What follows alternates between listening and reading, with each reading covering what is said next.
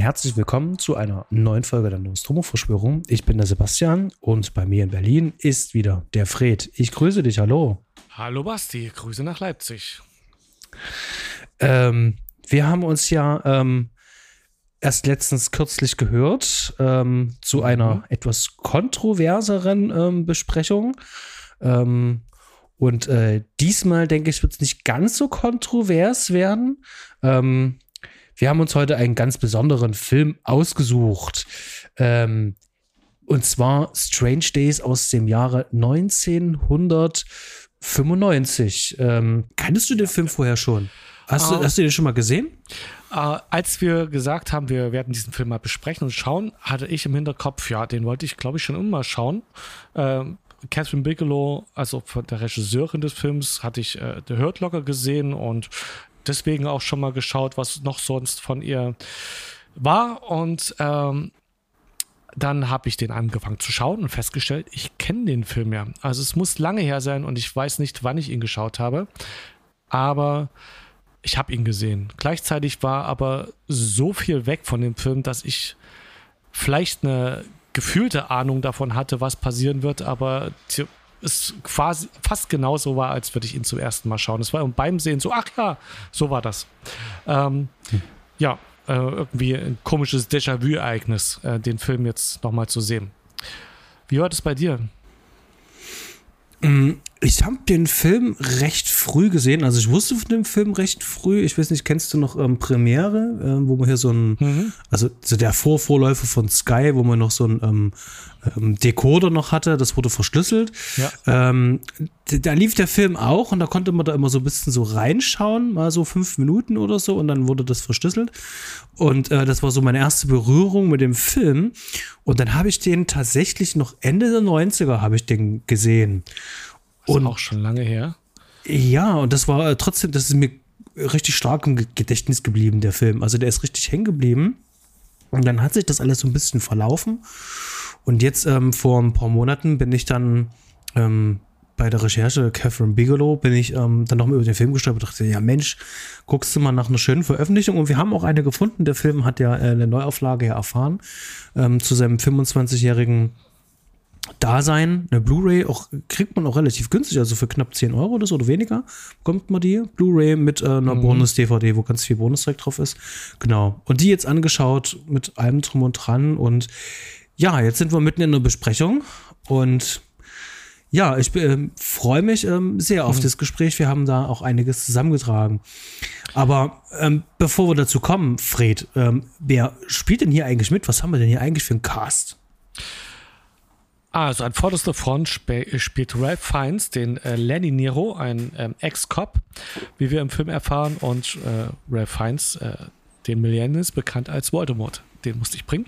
Ähm, Angela Bassett äh, als Lonette Ma äh, Mason mit dem Spitznamen Mace, Tom Sizemore als Max Peltier, Juliette Lewis als Faith Justin, Michael Wincott als Philo Gant, Brigitte Barco als Iris, Richard Edson als Dick, Vincent Donofrio als Burton Steckler und William Fichtner als Dwayne Engelman. Und jetzt habe ich die so runter gerattert.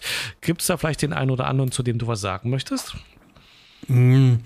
Also eigentlich kann man zu jedem was sagen. Und, ja, und nicht sagen, also ähm, ich finde ja, ähm, also na, abgesehen davon, dass ich ähm, ähm, Ray Fiennes äh, in dem Film wirklich ähm, uh, unwahrscheinlich ähm, äh, äh, attraktiv da finde, also ja. äh, so, so jung und so ähm, freue ich mich ganz besonders auch äh, über Angela Bassett in dem Film. Ähm, die, die, die hat so eine Präsenz ähm, und ich vermisse die irgendwie so ein bisschen so. Ähm, ich weiß, dass die in einigen Marvel-Filmen mitspielt, mhm. aber ansonsten äh, ist nie so die, der große Star aus ihr geworden, wie es damals ähm, ähm so hieß. Äh, das ist der Star. Die hat ja damals ja auch Tina Turner gespielt. Und da hatte man ihr sozusagen äh, eine große ähm, Star-Karriere ja vororakelt, weil sie den Oscar dafür bekommen hat. Mhm. Und wen ich vor allen Dingen auch wirklich sehr, sehr, sehr gerne sehe, also das ist ja der Bösewicht schlechthin. Also wenn ja, du Anfang der 90er einen Bösewicht besetzen wolltest, dann hast du halt einfach ja. Michael Wincott genommen. Genau. Sehr markantes und, Gesicht, kleine Augen, hat fast so ein totenkopfartiges Gesicht. Der, der sieht einfach böse aus. Den ja, möchte man nicht auf der Straße ist, begegnen. Und seine Stimme ist natürlich halt auch ähm, wahnsinnig tief. Also der hat auch wirklich, das ist ein Reibeeisen. Also da hat er eine Präsenz. Ja, und mhm. Vincent D'Onofrio, ähm, wir kennen ihn ja auch alle noch als äh, ähm, in äh, Full Metal Jacket in seiner Glanzrolle und danach dann eben halt, ähm, was war es, CSI New York oder was war das? Oder? Ah, irgendwie ist er auch spätestens an mir vorbeigegangen. Ähm, in irgendeiner CSI-Serie hätte er doch mitgespielt, ne? Aber ähm, ist auf jeden Fall jemand, der ihm äh, auch ständig noch weiter begegnet ist. Ähm, äh, ich überlege gerade, als war es der für mich. Ähm, ah ja, Men in Black natürlich. Äh, mhm. Ein Film, der mich äh, stark geprägt hat als die Kakerlake, ne? Ähm, ja. Und ja, ist, äh, ansonsten, ja, Full Metal Jacket und ansonsten hatte so viele Rollen, nie so richtig die absolute Hauptrolle, aber immer irgendwie so eine, ein Sidekick, Nebenrolle oder Bösewicht oder sowas. Also der, man hat ihn ständig irgendwie gesehen das, und er ist auch einer der Guten. Mm, obwohl der auch viele. Ja, ja, der hat auch, aber ich kann mich nur an Sinn, also gerade so äh, diese ähm, äh, ausgehende Videotheken-Ära-Zeit, äh, gab es einen mhm. Film, der hieß The Cell und da spielte er auch ja. diesen, diesen Killer da, ähm, nebst äh, Jennifer Lopez war es, glaube ich. Ja, wenn man genau. die, seine Filmliste durchschaut, der hat äh, mehr Filme gedreht als Clint Eastwood äh, gefühlt. Ähm, da ist äh, echt viel dabei. Da, ähm, da kann ich auf die Schnelle gar nicht finden, welch, in welchem Film der äh, mir noch so ein bisschen rausgestochen ist. Ja, aber gut, darum, darum soll es ja nicht gehen. Wir haben ja sowieso heute noch ein bisschen ähm, Traffic hier. Gehen wir noch ein paar Hardfacts durch. Ähm, der mhm. Film, hatte ich schon gesagt, ähm, Strange Days, ähm, Produktionsland ist ähm, die Vereinigten Staaten und zwar ist das Ganze, ähm, ja, wenn man den Vorspann sieht, sieht man dieses markante äh, Intro von Lightstorm Entertainment. Das ist natürlich ähm, die Produktionsbutze von James Cameron und ähm, der war ja von 89 bis 91 auch mit äh, der Regisseurin äh, Catherine Bigelow auch äh, liiert. Ähm, mhm. Und er hatte auch das Drehbuch äh, geschrieben, auch schon in den 80ern, 86 rum, hatte den ersten Draft geschrieben, den er dann ähm, weiterentwickelt hat mit äh, Jay Cox dann. Und ähm, James Cameron hat hier aber auch nicht nur produziert. Ne? Frede hat ja auch noch äh, eine Der andere. Angeblich äh, hat er da auch noch äh, rumgeschnitten und wird aber im Abspann nicht genannt, weil er nicht in der Gewerkschaft war. Und ähm, die genauen Gegebenheiten kenne ich nicht. Soweit ich mich grob äh, mit dem System da auskenne, äh, ist, das, ähm, ist äh, das die Mitgliedschaft in der Gewerkschaft dann mitunter maßgeblich, äh, um überhaupt offiziell an Werken arbeiten zu dürfen. Mhm. Und Wer, das, also muss das geheim bleiben. Genau, äh, ganz so geheim ist es ja dann doch nicht geblieben. Ähm, mir liegt hier ein Buch vor äh, aus dem Burgschmied Verlag und zwar ist das ähm, von Christopher Hurt. Ähm, das Buch heißt mhm. Gelebte Träume, sein Leben, seine Filme James Cameron. Und das ist schon ein bisschen älter. Äh, das hört dann auch bei Titanic hört das dann auch auf. Ähm, hm. Und hier ist auch ähm, von Strange Days die Rede und da steht dann eben halt da drin, dass er nicht nur das Drehbuch geschrieben hat, sondern dass er eben halt auch dran geschnitten hat. Das hat er noch an dem äh, klassischen alten Avid-Schnittsystem ge geschnitten. Und also richtig dieser Avid-Schnitttisch. Mhm. Ähm, aber nicht alles. Denn derjenige, der dann hier ähm, für den Schnitt sich dann verantwortlich zeigte, der Howard E. Smith, der auch überall aufgeführt wird, ähm, der hat das dann trotzdem noch mit finalisiert. Also das hat jetzt nicht Cameron alleine geschnitten, aber er hat sozusagen äh, ähm, den, den, den Rough Cut, den hat er gemacht. Und so ein Rough Cut ist ja insgesamt ja auch ein bisschen länger. Also er hat sozusagen auch geguckt, die besten Szenen halt und der Howard E. Smith hat dann sozusagen mhm. dann, sagen wir mal so, die eigentliche harte Arbeit äh, äh, gehabt, nämlich ähm, da muss dann sozusagen runterraspeln, einkürzen und ähm, ja, genau. Ähm, Jetzt sind wir eigentlich schon soweit, eigentlich mit allen durch. Musik vielleicht noch erwähnenswert, ähm, Grammy Revell, ähm, den kennen vielleicht auch einige. Der hatte ähm, kurz zuvor ähm, EN3 äh, hatte der ähm, den Soundtrack gemacht. Und ähm, Thank Girl hat er gemacht, ähm, From Dust Till Dawn, dann später ähm, Hexenclub, The Saints, Spawn, also in den 90ern mhm. äh, viel vertreten und äh, auch über äh, den Film, den wir jetzt erst kurz gesprochen haben, Pitch Black, Planet der Finsternis. Genau. Ja. Also wir beide haben da nicht drüber gesprochen, aber es ist ein Film. Und Stefan. Genau, genau. du und Stefan. Äh, ja. Fred, magst du mal ganz kurz zusammenfassen, um was geht's denn in Strange Days? Ähm, das tue ich. Und zwar Strange Days. Los Angeles, 24 äh, Stunden vor dem Millennium. Also vor ähm, 21 Jahren, ein bisschen mehr als 21 Jahren spielt es. Äh, mhm. Der Ex-Cop Lenny Nero, äh, also Feinds, wie wir vorhin schon sagen, kommt nicht über die Trennung von seiner Freundin Faith, äh, also Juliette Lewis war das, hinweg. Sein Geld verdient er mit dem Dealen sogenannter Squids. Squids, weil, wie von äh, Krake, weil es, es, sind Elektroden, die aussehen wie ein Krage, die man sich auf den Kopf legt. Und damit kann man seine Wahrnehmung und Gefühle, also was man sieht, hört, denkt, äh, auf Disks aufspielen und jemand anderes mhm. wieder über das gleiche System äh, dann miterleben, also nacherleben, und miterleben und äh, anschauen. Ähm, als Lenny die Aufzeichnung eines Mordes an einer Prostituierten in die Hände fällt und äh, Faith bedroht wird, ermittelt er auf eigene Faust. Mit Hilfe des weiblichen Bodyguards Lonette Mace Mason, Angela Bassett, äh, versucht er den Killer zu stellen und gerät dabei in einen unaufhaltsamen Strudel aus Sex, Lügen und Gewalt. Ja, schöner Teaser, um jetzt zu sagen, cool, gucke ich mir mal an, würde ich sagen. Ja, das klingt so ein bisschen so nach so einem so ein hat so so so, so ein bisschen B-Movie Charakter irgendwie B-Movie, so. Sci-Fi, irgendwas genau. Irgend sowas. Ähm, das würde mich auch schon ein bisschen reizen. Genau. Wir haben viele Themen. Wir haben ähm, zwei dicke volle Sheets voll mit Informationen beziehungsweise ähm, mit Beobachtungen. Und würden wir jetzt einfach ähm, wie das früher getan haben, hier wirklich ähm, direkt am Film langhangeln. Ich glaube, äh, der Cast wird heute zweieinhalb Stunden lang gehen. So viel Zeit habt ihr nicht und so viel Zeit haben wir nicht. Ähm, deswegen ähm, werden wir sozusagen die Geschichte des Films auch so ein bisschen an unseren Themen auch langhangeln. Wir empfehlen euch für die Leute, die ähm, noch Zeit haben und äh, es möchten, in den Show Notes hauen wir es euch wieder rein. Ähm, Filmgrab, da könnt ihr den Film mit uns mhm. sozusagen ähm, ähm, Frame für Frame, also es ist nicht für Frame für, es ist nicht Frame für Frame, aber zumindest äh, die markantesten ähm, Bilder aus den Szenen mit uns verfolgen, so dass ihr da halt auch immer noch einen Anhaltspunkt hat. Ähm, genau. Ähm, ich würde sagen, wir fangen trotz alledem mit ähm, der ersten Szene an. Also wir fangen gleich zu Anfang an, um weil da passiert eigentlich schon viel, was dem Film vorwegnimmt äh, und was den Film ähm, äh, schon mal so grob äh, einsortiert und vor allen Dingen die, die, die Marschrichtung für die nächsten äh, 140 Minuten vorgibt. Was sehen wir denn da in der? Äh, nachdem wir irgendwie einen, einen komischen äh, Close-up-Shot auf dem Auge haben, ähm, sehen wir einen Überfall. Mhm. Und äh, das Markante daran ist die Dynamik, äh, die dieser Überfall hat. Man sieht es aus der, ähm, der Ich-Perspektive.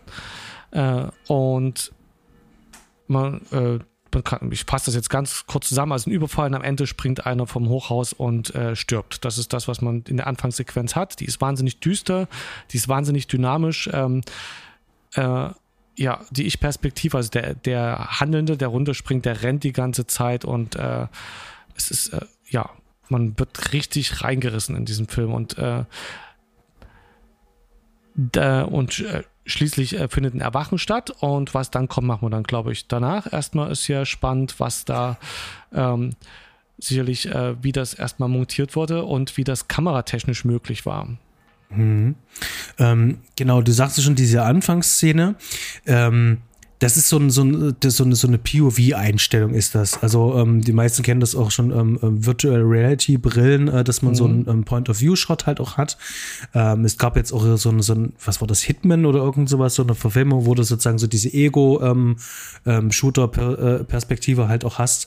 und hier hat der Film eine neue Kamera entwickelt, um das machen zu können. Denn zum einen, ähm, wenn du mit äh, einer Steadicam arbeitest, dann gleitest du ja mehr durchs Bild. Und wenn du das mit Handkammer drehst, dann wackelt das halt so sehr. Und Catherine mhm. Bigelow ähm, wollte sozusagen so, so einen Mix halt. Und die haben tatsächlich ein Jahr gebraucht, um eine Kamera zu entwickeln, die klein genug ist, leicht genug ist, dass man sie dann auf dem Helm packen kann, damit dann der Kameramann ähm, dann halt auch das ganze Geschehen verfolgen kann. Genau, dadurch kommt diese Dynamik, äh, Dynamik überhaupt erst zustande, dass es so rasant ist und wie gesagt nicht so, äh, so verwackelt ist, dass einem schlecht wird, aber trotzdem eine äh, da eine Geschwindigkeit vorlegt, die man so vorher noch nicht gesehen hat, hinterher aber also sehr prägsam war, würde ich sagen. Das mhm. ist danach häufiger aufgetaucht. Ich selber wird, ich kann kann es nicht mehr genau sagen. Hört locker ist, wie gesagt, der Film, der mir präsent ist, weil ich den vor ein paar Jahren immer gesehen hatte. Der hat ja auch irgendwie einen Oscar gekriegt für irgendwas.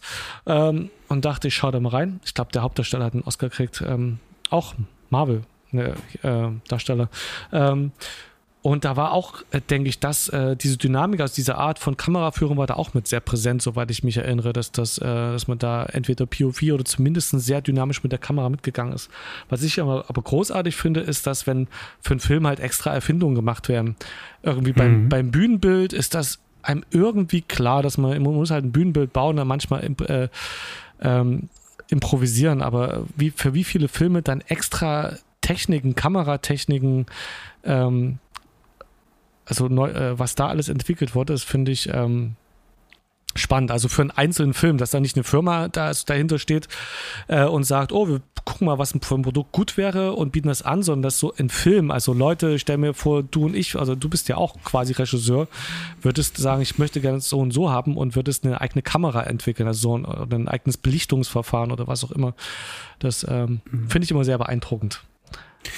Mhm. Also sag mal so, ähm, wenn, wenn man sich selber, ähm, wenn man jetzt selber ein Skript schreibt und ähm, man hat bestimmte Sachen im Kopf und du weißt ganz genau, wie du das auflösen möchtest, dann wird dir irgendwann entweder der innere Kameramann in dir selber oder dein mhm. echter äh, Kameramann beziehungsweise GOP würde dann halt sagen so, du, wenn du den Film so und so haben willst, dann funktioniert das nicht. Also Leute an einer bestimmten Stelle würde dir sagen, das geht so nicht.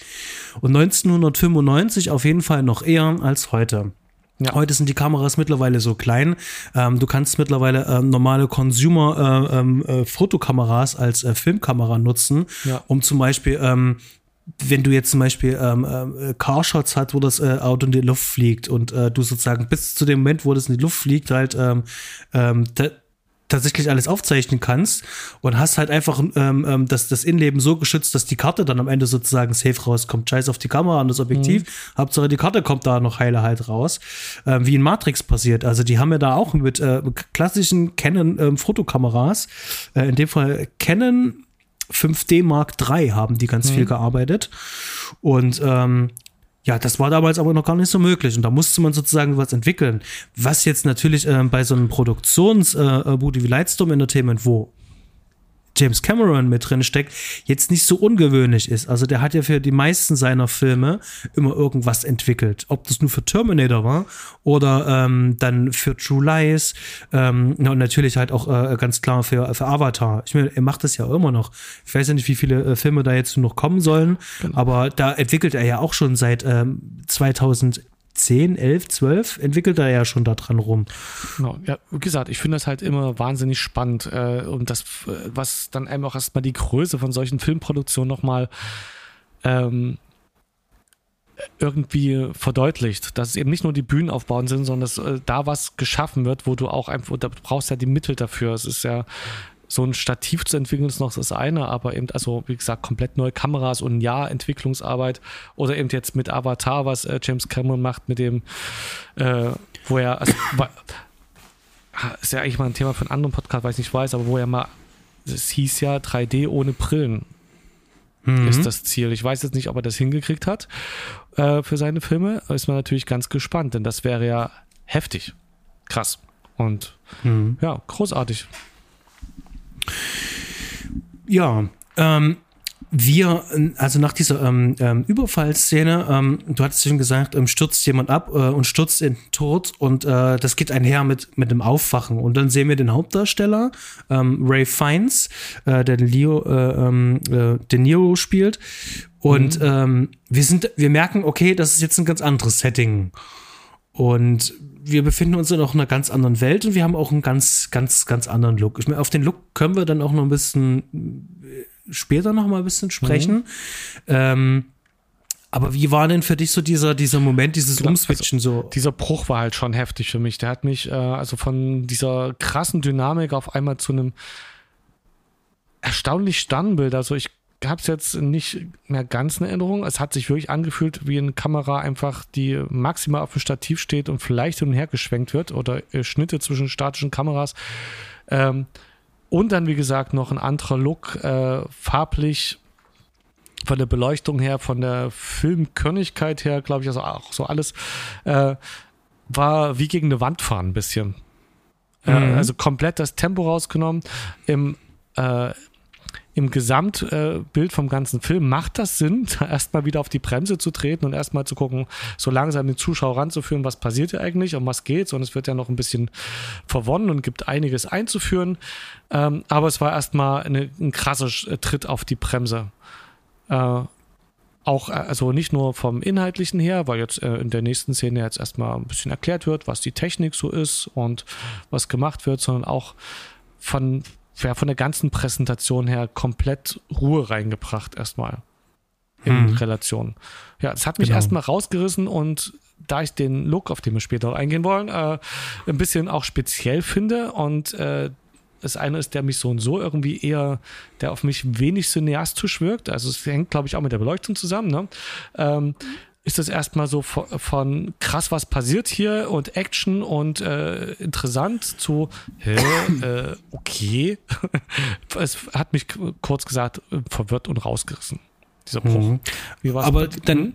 Dann, dann schafft ja der Film eigentlich genau das, was er will. Am Anfang ist dieses dirty, gritty, dieser Look halt, ähm, das, das wackelt, das ist schnell, das ist vor allem auch sehr clever halt auch gemacht. Also ähm, es wird ja viel gesagt, dass das so eine, ähm, äh, äh eine Einstellung halt ist, ein Long-Take ist es mhm. nicht, es sind ganz viele Schnitte halt schon drin in dieser POV-Szene, aber sehr gute versteckte Schnitte und vor allen Dingen auch, ähm, es muss ja auch ein bisschen ähm, äh, Zeit gerafft werden, um da auf das Dach da hochzukommen. Das würde wahrscheinlich viel länger dauern. Ja, und es waren auch ähm, irgendwie mehrere Locations, die da benutzt wird, also, also so, so weit entfernte Locations, um so das genau. optimale, den optimalen Shot-Blick äh, zu haben. Hm? Aber äh, danach dann halt diesen Sprung sozusagen in die äh, äh, von da aus, wo erzählt wird, echte Welt.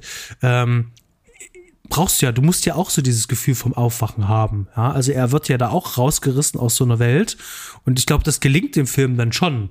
Ne? Aber du musst dich erstmal neu orientieren. Also du ähm, bist die ganze Zeit, äh, du wirst ja in Medias reingeworfen und das, das ist so schnell und hektisch und auf einmal Ruhe. Ja. Und ähm, ein bestimmtes, äh, ähm, aufgeräumtes, klares Bild.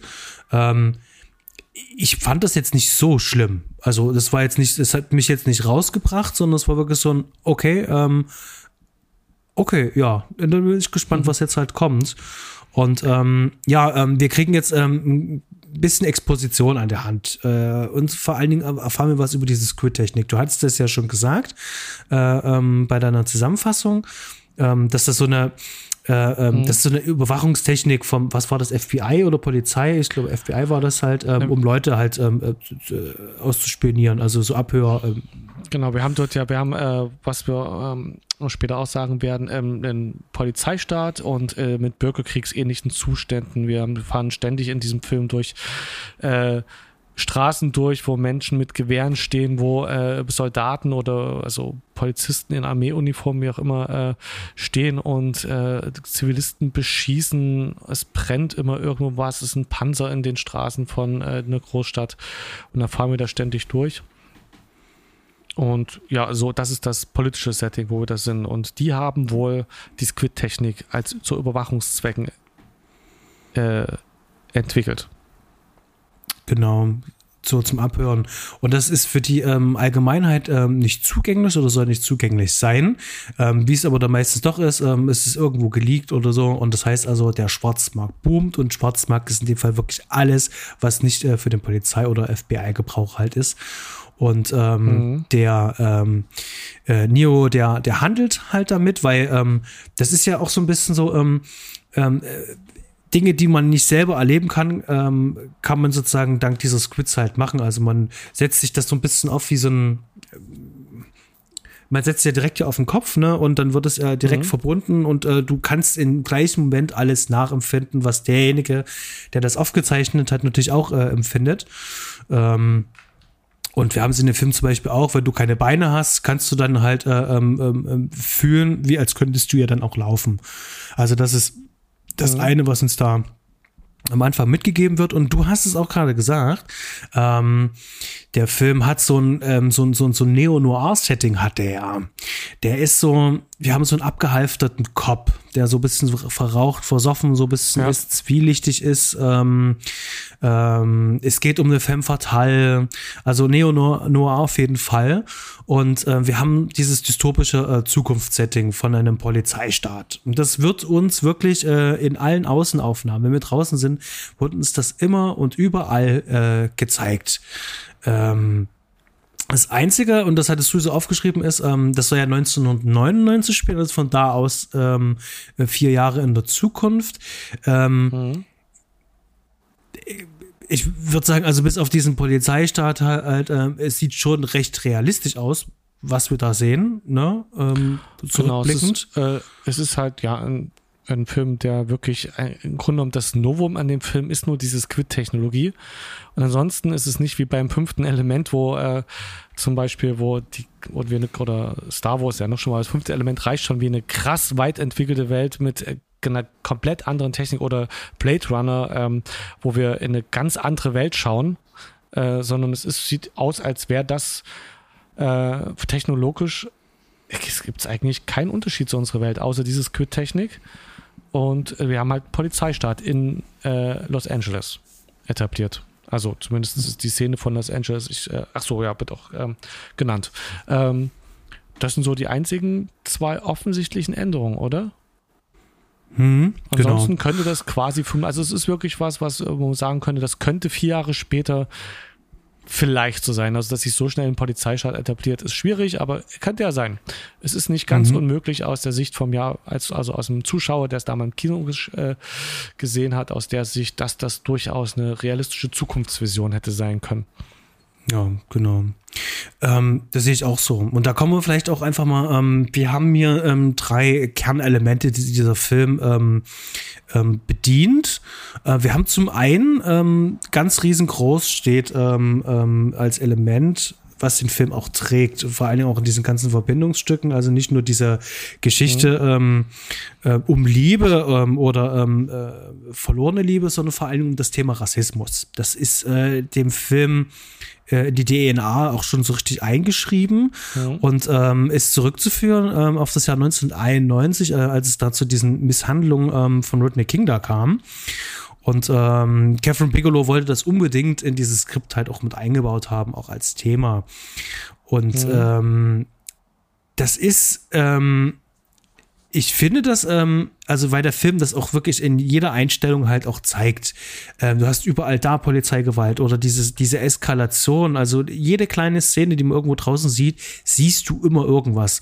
Also das ist nicht nur ähm, so ähm, wie am Anfang, wo, wo so eine Texttafel kommt, so wir leben in einem totalitären System, ein Polizeistaat wurde errichtet und dann siehst du nichts davon, sondern ähm, sie nimmt sich schon dafür Zeit, dass man das immer ständig sieht und auch nicht so, ähm, dass das nicht so präsent ist, sondern auch immer ähm, ähm bisschen im Hintergrund halt auch passiert. Das genau, ist immer wahrnehmbar. Genau, in Nachrichten oder was auch immer, oder es wird drüber gesprochen und ja, das ist ein Thema. Und das ja spannend ist, dass wir gerade den Film nicht vor drei Jahren besprochen haben, sondern äh, nachdem er, ich glaube, letztes Jahr ne, mit äh, George Floyd und ja. nochmal der Black Lives Matter äh, Bewegung, die, ich weiß gar nicht, ob die da entstanden ist oder äh, nochmal erstarkt ist. Nee, die ist ähm, bisschen älter. Erstarkt. Aber ähm, genau, äh, das ist, es ist ja auch immer wieder Thema. Es ist leider ja was, was ständig real ist und letztes Jahr auch wieder nochmal ganz krass aufgekocht ist mit dem äh, Tod oder Mord an George Floyd. Mhm. Ähm, was der Film jetzt hier macht äh, im weiteren Verlauf ist halt, ähm, es wird dann darum gehen, ähm, äh, es gibt da so einen Oppositionellen, das ist ein Rap-Musiker. Übrigens, ähm, hier wird ganz viel auch von der Rap-Musik, ähm, die Entwicklung von Rap-Musik wird mhm. hier auch tatsächlich schon so ein kleines bisschen vorweggenommen. Also das ist der Film ähm, fast schon ähm, ähm, visionär, ähm, hm. gerade wenn man jetzt an Tupac Shakur zum Beispiel denkt. Der zwei Jahre später oder drei Jahre später war es, ähm, dann auch ähm, äh, erschossen worden ist. Ähm, und hier ist es halt einfach so, ähm, dass man jetzt einfach sagt, okay, ähm, dieser Oppositionelle, dieser äh, Rap-Musiker, ähm, der wird von zwei Polizisten erschossen bei einer Routinekontrolle, die ist ausgeartet halt. Mhm. Aber mit ganz viel Kalkül trotzdem. Und ähm, das Ganze wurde aber eben halt mit äh, dieser Squid-Technik von ähm, einer der Begleiterinnen, eine Prostituierte, wurde das aufgezeichnet. Und die ist jetzt nur auf der Flucht und versucht natürlich nur, äh, dieses Band natürlich auch irgendwo äh, an Mann zu bringen, weil ähm, das bedeutet natürlich auch, ähm, dass sie ja auch in Gefahr ist. Ja.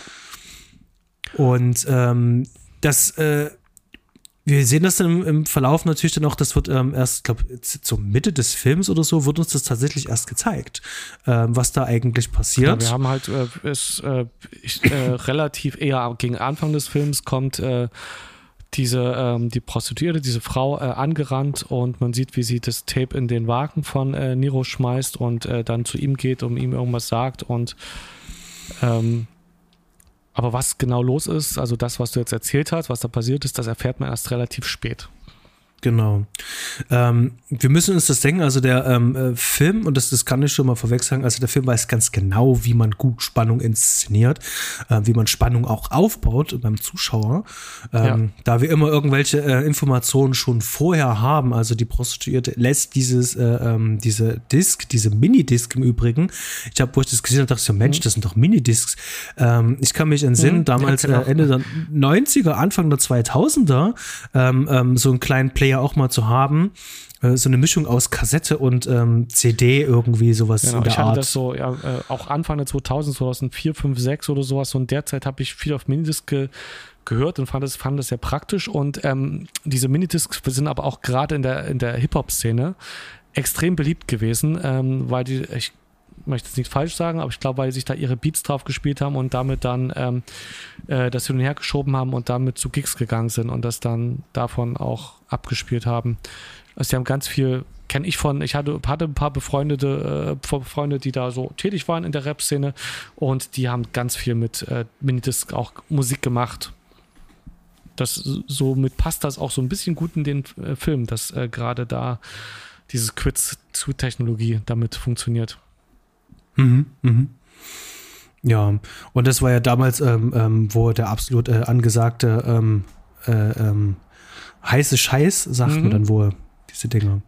Ja, also es war irgendwie cool. Also so gerade wenn man aus der Ka Kassettengeneration kam, hat sich das irgendwie angefühlt wie die viel bessere und schönere Variante als äh, CDs. Viel handlicher, kratzfest, aber es hat nicht viel draufgepasst. Genau. Aber ähm, vielleicht, vielleicht wieder zurückzukommen, äh, weil ich sagte so, äh, die ähm, äh, schafft es eben halt so äh, wunderbar ähm, gut Spannung aufzubauen mhm. und vor allen Dingen so Informationen anzugeben. Diese Prozedur lässt ja nur diese Minidiscs ja nur in dem Auto da nur fallen. Und wir wissen die ganze Zeit, äh, nachdem auch das Auto abgeschleppt ist, da ist eine wichtige Information drinne. Und zu dieser Information muss der äh, Nero aber auch erstmal kommen. Wir haben das. Das heißt also, bei uns ist automatisch schon so eine innere Anspannung. Und das ist auch so einer von diesen riesengroßen, riesengroßen Pluspunkten bei diesem Film dass Catherine Bigelow ganz genau weiß, so nach dieser ähm, Hitchcock-Methode, ähm, was sie uns an die Hand geben möchte, was sie muss und vor allen Dingen, wie wir ähm, Spannung da halt auch aufbauen können. Genau, das, im Grunde genommen ist es ein Suspense oder ein Krimi-Film, also äh, mit so nach klassischen Gesetzen arbeiten, dass man diese Spannung aufrechterhalten wird. Das sind die einzelnen, die einzelnen äh, Elemente sind eigentlich gar, sind jetzt nicht hochkomplex oder, äh, sondern es sind äh, eben relativ viele mit, äh, wir gehen jetzt gerade durch, wie Rassismus eben ähm, ist eins davon, ähm, und dann die Squid-Sache und dann eben noch eine Liebesgeschichte und alles. Und diese Elemente sind so gut miteinander verwoben, dass bevor es einem nur irgendwie langweilig werden könnte, kommt ein neues Element rein und trotzdem ist die ganze Zeit, weiß man, wo man, äh, wo man ist und bekommt genug Häppchen hingeworfen, um eben zu wissen, wissen zu wollen, wie es weitergeht. Und wie gesagt, wenn es gerade bei dem einen Strang weitergehen könnte, was dann ja gerne im Krimi gemacht wird, oder bei um Spannung zu erzeugen, wird erstmal zu einem anderen Element umgeswitcht, um in eine andere Story oder einen anderen Strang weiter zu verfolgen. Mhm. Und das, also dieser Film ist wahnsinnig lang mit zweieinhalb Stunden. Mhm. Und ich hatte, um in dem Film zum Beispiel keine Länge verspürt. Es gab also mal so, vielleicht, wie gesagt, am Anfang so eine ruhigere Szene, aber es war nie was, wo ich so gedacht habe, oh, jetzt komm mal zu Potte oder so. Ich war zweieinhalb Stunden gefesselt. Genau. Ich würde jetzt auch ganz gerne mal noch einen Anker werfen, weil wir äh, nachher noch ein bisschen ausführlicher über das Drehbuch sprechen werden. Mhm. Und da würde ich da gerne noch mal einen Anker dann noch mal werfen dafür. Ähm, der Film hat noch zwei andere äh, große Elemente, ähm, die er mit verarbeitet, auch zu dem, was du gerade noch gesagt hast. Mhm. Äh, wir haben zum einen äh, wirklich ähm, starke ähm, Frauenrollen, äh, die sich durch den gesamten Film ziehen. Ähm, das liegt zum einen tatsächlich schon am Urdrehbuch von Cameron und mhm. nicht zuletzt halt auch ähm, an Catherine Bigelow als Regisseurin. Ähm, wir finden auch, wenn man sich die Setbilder anschaut, das Making-of, sehen wir auch ganz viele Frauen am Set und nicht nur in solchen Sachen wie ähm, Script Continuity oder Continu äh, Continuity am Set, sondern auch als äh, äh, Camera Operator zum Beispiel. Mhm. Da äh, sieht man ganz viele Frauen damit am Set. Also das ist tatsächlich ähm, auch ein wichtiges Thema. Wir sehen das natürlich halt auch an dem, dem Cast. Ähm, und wenn wir nachher auf den Punkt äh, äh, zeitgenössische Kritiken kommen, Kritiken heute, wie so ein bisschen so die Nachlese, möchte ich mal noch einen anderen Punkt noch mit äh, ähm, äh, einbringen. Und zwar äh, wurde da das Thema ähm, Misogynität auch äh, mit, ähm, mit, mit so ein bisschen so aufgemacht. Mhm. Ähm, das denke, sollten wir uns aber erstmal arbeiten, hinzukommen. Ich würde das ähm, an der Stelle jetzt erstmal springen und vielleicht äh, zu ähm, im großen Hauptding von diesem Film zu kommen, nämlich ähm, zum Thema Snuff. Snuff im Film. Ja, das ist das, was ja also die, äh, die Science-Fiction-Ebene vor allem ausmacht. Also die dystopische Ebene ist der Polizeistaat und äh, das Science-Fiction-Element ist halt äh, diese Squid-Technologie, mhm. ähm, mit der wir im Grunde genommen das, was wir so, so schon hatten damals, nämlich, äh, dass wir mit, äh, das mit äh, ja, überhaupt, der Mensch hat schon, als er mit, äh, mit seinen Zeichnungen schon, als es noch keine Kameras gibt, natürlich auch in das Privatleben und auch in die absurdesten Gedanken ähm, reingeschaut und das versucht in Bild festzuhalten, um damit andere das sehen können, sich daran, also erschrecken, ergötzen, was auch immer. Ähm, wie heißt der, der gute klassische Maler, äh, klassisch ist falsch, ist ja noch viel älter, ähm, der diese schön äh, detaillierten Bilder mit den Pfählungen und äh, also mit vielen Teufeln. Du weißt bestimmt, wen ich meine. Ich komme nur gerade nicht auf den Namen. Hieronymus Bosch? Genau, Hieronymus Bosch, ähm, der ja auch da äh, schon vor hunderten von Jahren sehr detailliert äh, sadistisch perverse, perverse ausschweifende äh, Sachen äh, festgehalten hat und mit der Entwicklung der Kameratechnik, äh, soweit ich weiß, sind auch die ersten erotischen und pornografischen Werke sehr schnell entstanden und da scheint da macht äh, der Film, da knüpft der Film halt an, indem er eine neue Technik, die noch krasser ist, uns an die Hand äh, liefert. Ich glaube, noch krasser ist da nur noch das Holodeck von äh, Star Trek. Äh, ähm, du, da, da muss ich aber mal ganz kurz äh, einhaken, dass wir vielleicht den Begriff Snuff auch richtig ähm, und, ähm, etablieren. Ja, genau, da wollte ich jetzt, äh, da wollte ich jetzt gerade hin, ähm, dass mhm. eben äh, das Interesse dran ist, äh, da ist natürlich, und das sehen wir auch in Horrorfilmen und sonst was, an, am Leiten, an, an krassen Darstellungen. Und äh, Snuff ist letztendlich, wenn äh, grenzüberschreitende ähm, Filme, die äh, zu, äh, ich weiß gar nicht, ob für Snuff jetzt Tod äh, ein Kriterium ist, aber wo Gewalt, äh, Gewalt auf jeden an Fall anderen, reelle, reale Gewalt äh, gefilmt wird und äh, ja. geschaut wird. Reale Gewalt, äh, in denen die nicht gespielt ist und ähm, normalerweise auch nicht einvernehmlich. Also was ja auch noch denkbar wäre. Ähm, also nicht äh, in, im Studio produzierte Pornografie, wo hinterher die Darsteller auseinandergehen und der eine sich vielleicht gern verhauen lässt, sondern wo wirklich wirklich Gewalttaten gezeigt werden. Und für Snuff-Filme, da gab es ja da mal diesen schönen äh, Film mit Nicolas Cage, schön in Anführungszeichen, 8 mm, den hatte ich, glaube ich, damals sogar im Kino gesehen. Ja. Äh, wo es ja auch um die Szene ging, um die Herstellung von Snuff-Filmen. Also, dass es da eine, eine Szene gibt, einen Bedarf, einen Markt, äh, wo sich Leute Snuff-Filme herstellen lassen auf Wunsch oder ähm, also gäbe. Ich weiß nicht, ob es die so in der Art tatsächlich gibt. Man kann sich halt irgendwie denken. Ähm, mhm. Und dass wirklich Frauen vergewaltigt wurden, dass Menschen äh, gefoltert oder hingerichtet wurden, nur um diese Filme an sich zu produzieren. Also auch nicht, äh, wie es gab ja mal diese Reihe Gesichter des Todes, also wo zufällig ähm, Tote aufgezeichnet wurden, sondern wo direkt Gewalt für den Film äh, gemacht wurde. Um es äh, okay. auf, auf Film zu bannen. Das ist Snuff. Mhm. genau. Und, ja. Und das macht es jetzt ein krasses Element, dass jetzt dieser Film uns äh, eine neue Technik liefert, mit der wir Gedanken nachempfinden. Also wir können das nacherleben, richtig so, als würden wir selbst erleben, was eine andere Person erlebt hat. Und können mhm. jetzt ähm, äh, natürlich, wenn jemand äh, sich das aufsetzt und ähm, äh, jemand äh, dann als NAF-mäßig eben äh, Gewalt antut, können wir eben das miterleben, wie derjenige Gewalt tut. Oder eben auch miterleben, wie das Opfer das erlebt.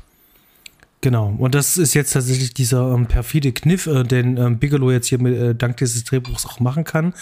Ähm, äh, weil am Ende, wir sehen den Film, wir sind hier diejenigen, die rezipieren und wir werden jetzt zu Tätern gemacht und wir werden auch gleichzeitig zu Opfern gemacht. Also wir können sozusagen gleichermaßen das Opfer wie der Täter sein.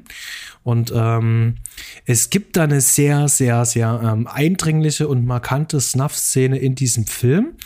Ähm, das auch wieder so ein, ähm, sieht aus wie ein Longtake, ist keiner, aber ähm, das ist diese Szene, ähm, wo der Eindringling in so ein Hotelzimmer kommt, Mädchen fesselt, äh, ihr die Augen verbindet, ihr dann mhm. dieses äh, Gerät aufsetzt ähm, mhm. und sie dann umbringt und sie muss sozusagen äh, das, was er sieht, also in ihrer Pers mhm. aus seiner Perspektive, muss sie anschauen.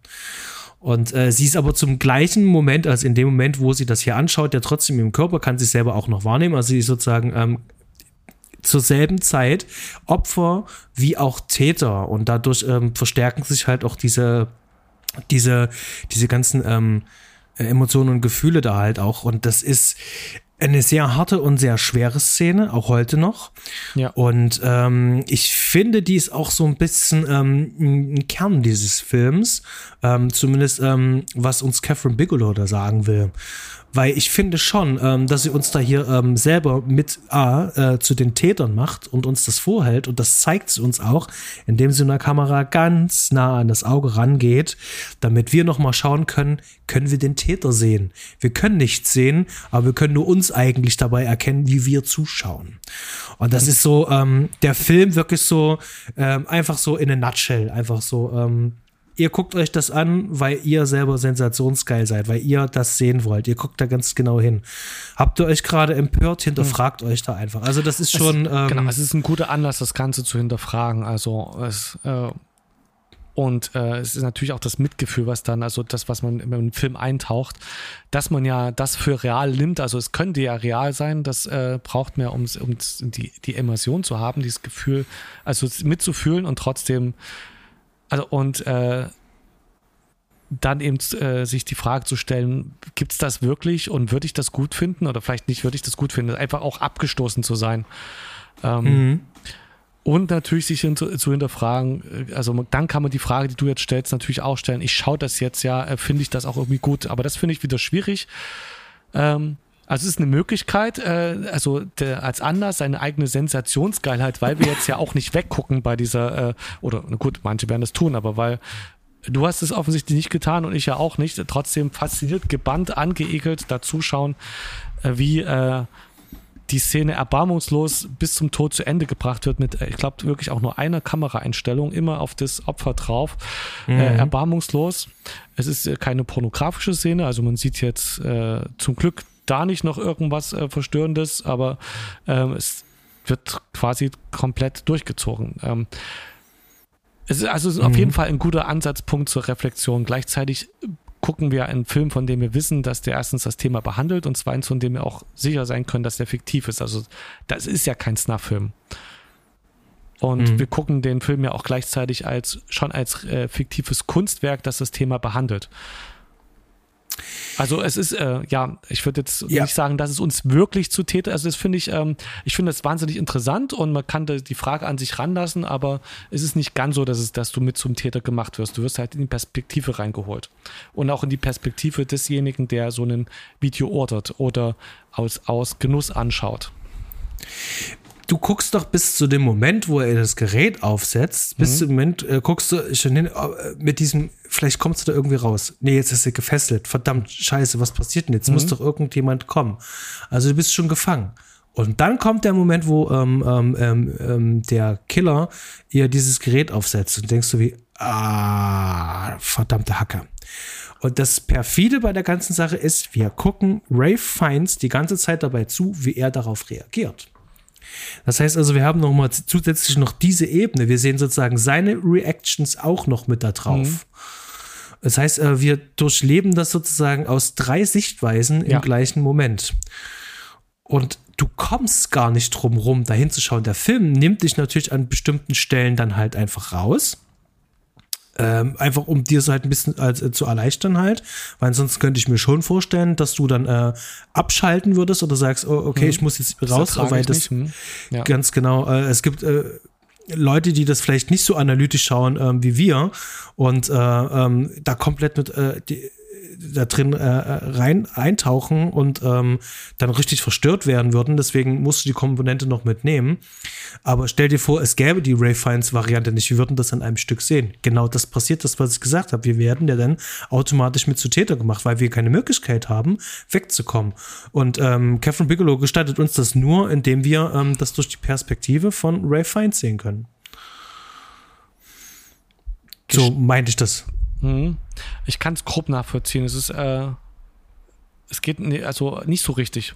Nee. Ich glaube, du meinst, du meinst wir, halt was ganz anderes, als wie ich es meine, und ich kann es aber gerade noch nicht nachvollziehen, dass, äh, wiefern das eine Täterperspektive, also wir schauen in die Perspektive, aber wir werden ja nicht zu Tätern. Na, wir sind Point of View, wir sind kein stiller Beobachter. Ähm, Film ähm, hat, nimmt ja immer verschiedene Blickweisen ein mhm. und hier entscheidet er sich tatsächlich Point of View zu sein, also aus Sicht des Täters. Das heißt, wir haben den Täterblick an der Stelle und nicht, ähm, wie es meistens ist, ja, eine subjektive genau, wir, wir, von der Seite. Ja, wir haben, wir haben keine neutrale, keine auktoriale, was auch immer Position. Wir sind im Kopf, äh, wir schauen aus den Augen des Täters. Genau. Das gut. Genau, so meine so mein ich das aber auch. Äh, wir werden, wir schauen aus der Perspektive des Täters. Und gleichzeitig schauen, genau. wir, äh, schauen wir aber aus drei verschiedenen Sichtweisen aus der Perspektive des Täters, weil wir auch gleichzeitig aus Sicht des Opfers irgendwie uns da reinversetzen, wie das das gerade sieht. Und eben Ralph Fiennes. Eigentlich ein genau. ganz, ne, ja, so wie ein Spiegelkabinett halt, ne, wo du äh, in eine Richtung guckst und dich unendlich oft siehst, also so also verwirrend. Mhm. Genau. Und dann ist eben halt, wenn wir im Point of View sind, eben halt dann auch dieser Blick dann eben halt in die Augen, also wie so eine Art Spiegel, mhm. ja. Also wir gucken nur an diese toten Augen halt. Ähm, ja. Wir können ja eigentlich nur uns ja dann sehen, wenn wir in der Point of View sind. Also wären wir das. Das ist ja der Blick, den wir einnehmen, filmisch. Wir sind ja in dem Fall ja ähm, äh, ähm, nicht äh, der, der Zuschauer nebenan, sondern wir sind genau Point of View. Ähm, aber ich würde sagen, ähm, lass uns äh, vielleicht einfach mal ähm, ein Stück weit von, von, von dieser Szene wegkommen ähm, und vielleicht ein bisschen mehr so über die äh, Mechanismen überhaupt äh, äh, dahinter sprechen, ähm, was ihm ansteht. Und da fällt natürlich das Drehbuch, natürlich ähm, fällt das Drehbuch natürlich auf, äh, ganz besonders. Ähm, das ist, also wenn ich das jetzt auch gerade anhand äh, von, von, von, von Film Grab sehe, das ist schon ein starkes Stück, was da passiert. Du hast verschiedene Personen, du hast äh, verschiedene ähm, Handlungsebenen, mhm. du hast ähm, äh, verschiedene Sachen, ähm, wo immer reingeschnitten werden, also wo hin und her geschnitten werden muss. Also das ist sehr, sehr, sehr, sehr aufwendig alles. Ähm, äh, verschiedene Sets halt, ähm, das sind verschiedene Personen. Ja. Und das ist schon, schon ein ganz schön großes Mammutprojekt, muss ich mal sagen. Und ähm, jetzt habe ich gleich meine Frage, ähm, diese, diese ganzen verschiedenen, ähm, ähm, ähm, diese, diese ganzen Ebenen, die wir da halt haben, diese ganzen Personen, diese ganzen Handlungsebenen, ähm, war dir das manchmal zu viel oder hat das noch funktioniert? Also dieses Hin- und Herschneiden zwischen den ganzen Sachen. Also zu viel war es mir nicht. Und mhm. äh, es war viel und ich, das hat aber, wie ich ja vorhin schon sagte, glaube ich, auch den Film erst so spannend gemacht, weil die einzelnen Elemente jetzt hätte man so lange auch nicht auswälzen können und wär, äh, ich glaube, dass der Film seine Spannung auch gerade aufbaut aus den äh, wie zum Beispiel Liebesgeschichte mit der Squid-Technologie, also wie das alles ja letztlich ineinander spielt. Es, ist, ist, äh, es sind zwar verschiedene Elemente, die wir jetzt genannt haben, aber die werden ja äh, die hängen ja alle zusammen. Das Spiel, es greift ja alles ineinander. Ähm, mir war es, äh, der Film hat ja eine, äh, hat ja eine gewisse Dauer und am Schluss, äh, das war so ein Hauch, da war es ein Hauch von zu viel. Ähm, denn, also da war dann der Punkt, wo ich dachte, okay, jetzt könnte der auch einfach vorbei sein. Jetzt habe ich ja den großen, äh, die große Auflösung gehabt. Ich weiß ja. nicht, wiefern wir das jetzt spoilern wollen oder äh, benennen wollen. Ähm, da gibt es ja eine, eine, große Auflösung am Ende und dann wird aber noch ein anderer Handlungsstrang weitergeführt, der auch notwendig ist, aber wo einem bewusst wird, irgendwie, also am meisten habe ich tatsächlich äh, mit dieser Squid, also mit dieser Snuff-Film-Perspektive, also äh, Sache und der Liebesgeschichte einfach mitgefilmt. Das ist ja auch das, was einem immer erst ist eine Liebesgeschichte, kann man einfach nicht raus. Das ist äh, das, was uns Menschen am meisten interessiert. Erstmal die Beziehung zwischen zu anderen Menschen genau. und zwischen anderen Menschen. Das hat mich am meisten gecatcht und da wollte ich, äh, da ist ja auch ein krasses Beziehungsgeflecht, weil ja dann ja noch ähm, eine Freundschaftsgeschichte dazu kommt, die äh, umgedreht wird und ähm, das catcht natürlich am meisten und irgendwie hatte ich da das Gefühl, dass da der Film eigentlich, da ist jetzt alles gesagt. Mhm. Und danach geht es aber weiter und man denkt, ah, was, was will denn jetzt noch kommen? Und dann denken sie, ja, klar, da gibt es ja noch weitere offene Stränge, die ja auch noch zu Ende geführt werden müssen, die ja auch die ganze Zeit wichtig waren und die der Film jetzt auch eigentlich nicht einfach so lose lassen kann. Und da wird es auch nochmal richtig gut. Aber ähm, da hatte ich den Punkt, wo ich mal, wo einmal so richtig bewusst, also wo ich das Gefühl, mir so richtig bewusst wurde, also dieser Film besteht aus sehr vielen. Der erzählt wirklich sehr viele Sachen parallel. Genau. Ich meine, er muss es ja auch tun, er muss uns ja, ist ja dieser hoch ähm, komplex, aber es ist schon komplex geschrieben. Das musste er ja schon irgendwie alles unterbringen. Also da braucht es halt auch die Minuten und der Film ist jetzt ja. auch nicht ähm, mit etwa langen Einstellungen, sondern er ist halt auch schon wirklich sehr dynamisch geschnitten. Also da ist kaum Fleisch, äh, ähm, äh, Quatsch, äh, kaum Fett dran, sondern das ist wirklich ähm, äh, aufs Wesentliche schon runter reduziert. Ja. Er hat schon auch ähm, eine gute ähm, ähm, hohes Pacing. Ähm, und ich, ich meine, dass jetzt lange Landschaftsaufnahme oder keinen krass langen Flug über die Stadt, so wie sich zum Beispiel genau. Collateral anfühlte, der sehr aus Atmosphäre und Stadt, also sondern das ist immer einfach nur im Hintergrund und wird mal kurz reingebracht. Da ist eigentlich immer Action, immer Handlung. Genau, und Establishing-Shots finden hier im meisten äh, Fall sowieso mit Tracking-Shots auch statt, also wo immer irgendwas noch passiert, was wir noch mit wissen sollen. Ähm, ja. Dazu kommen wir dann aber natürlich noch. Ähm, ähm, was ich interessant finde, dass ähm, äh, dieses Drehbuch, das, das hat ja so seine Einflüsse. Das zum einen ähm, hat Cameron wohl sehr viel The Doors gehört. Ähm, das ist ja angelehnt an das zweite Album von The Doors. Das heißt ja Strange Days. Mhm. Der Soundtrack ist gespickt ähm, mit ähm, Doors Coverversion. Ist mir Auch zum Beispiel gar nicht aufgefallen. Was äh, ich kenne aus dem Album ja bloß zwei Lieder. Und die kommen möglicherweise vor, es ist mir nicht aufgefallen. Ich bin total einfach so da versungen. Ich hatte, ähm, Entschuldigung, dass ich unterbreche, aber da, äh, da war doch eines ein das Juliette Lewis so effektvoll äh, mhm. singt ich habe da, glaube ich, sogar versucht hinzuhören, ob ich das Lied vielleicht kennen könnte oder so, aber es, äh, ich weiß nicht, ob das jetzt ein The Doors-Song war. Ansonsten ist mir nicht, ist es mir leider nicht aufgefallen. Ja, und wenn man sich die, die, die, die Tracklist einfach mal genau anschaut von diesem Album, ähm, da kann man äh, schon ein bisschen sehen, alles klar, ähm, so ein bisschen so wie James Cameron hat das Album gerade da und dachte so, ach, das ist aber spannend.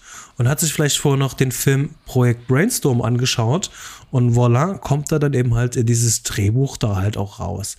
Ähm, wir haben schon ein paar Sachen da angesprochen so aus dem Drehbuch, ähm, vor allen Dingen ähm, Liebesgeschichte ähm, und äh, den Twist. Ähm, was jetzt damals auch nicht so ähm, das Übliche war, ähm, noch einen Twist noch mit reinzubauen. Ähm, das war ja gerade so ähm, ab Ende der 90er ging das dann eigentlich erst richtig los, so dieses, dieser Hype um den Twist. Ein Film muss unbedingt einen Twist haben. Äh, ich, ich persönlich, also meine Meinung ist halt so, ein Film muss überhaupt gar keinen Twist haben. ähm, der kann eine Geschichte ganz normal ähm, ähm, erzählen. Ich meine mal, äh, ein Drehbuch ähm, bedient sich ja trotzdem in den klassischen ähm, äh, ähm, literarischen Dingen, Drama, Epos und äh, wie heißt Prosa mhm. und da gibt's nicht immer einen Twist, also ist ja Quatsch. Ähm, da gibt's ja nur ein paar, paar, paar mehr Sachen. Aber sei es drum, ähm, was, was mir hier aufgefallen ist, äh, was in dem äh, Drehbuch ganz viel drin ist, also zumindest ist aufgefallen, so Stereotypen, so, so klassische Stereotypen, so das Stereotyp Nerd zum Beispiel, so ein, so ein Prototyp von einem Nerd, so wie man es hm. heute kennt so ein bisschen wie der Comicbuchverkäufer bei den Simpsons. Ähm, die, die Aufständischen, die sind größtenteils alle schwarz. Ja, es ist ja, ja in Anlehnung an die äh, Unruhen, die auch gerade erst passiert sind, macht das Sinn. Ja, aber das ist ja trotzdem eher eine sehr einseitige Sichtweise halt. Und dann ähm, machen die Schwarzen natürlich auch nur äh, schwarze Dinge. Also Schwarze hören ja halt auch nur Hip-Hop und ähm, hm. äh, also das, da, ja. da, da, sehe ich schon so ein paar Sachen drin. Ähm, hm, ähm, aber das können wir vielleicht auch ein bisschen ähm, ähm, auch auf die Inszenierung schieben. Ja, und ist auch, der behandelt einfach viele Themen, also muss er irgendwo Stereotype anwenden, damit der Zuschauer auch schnell weiß, was gemeint ist. Dafür gibt es Klischees eben auch wenn die dann unliebsam sind, jeder weiß trotzdem, was gemeint ist.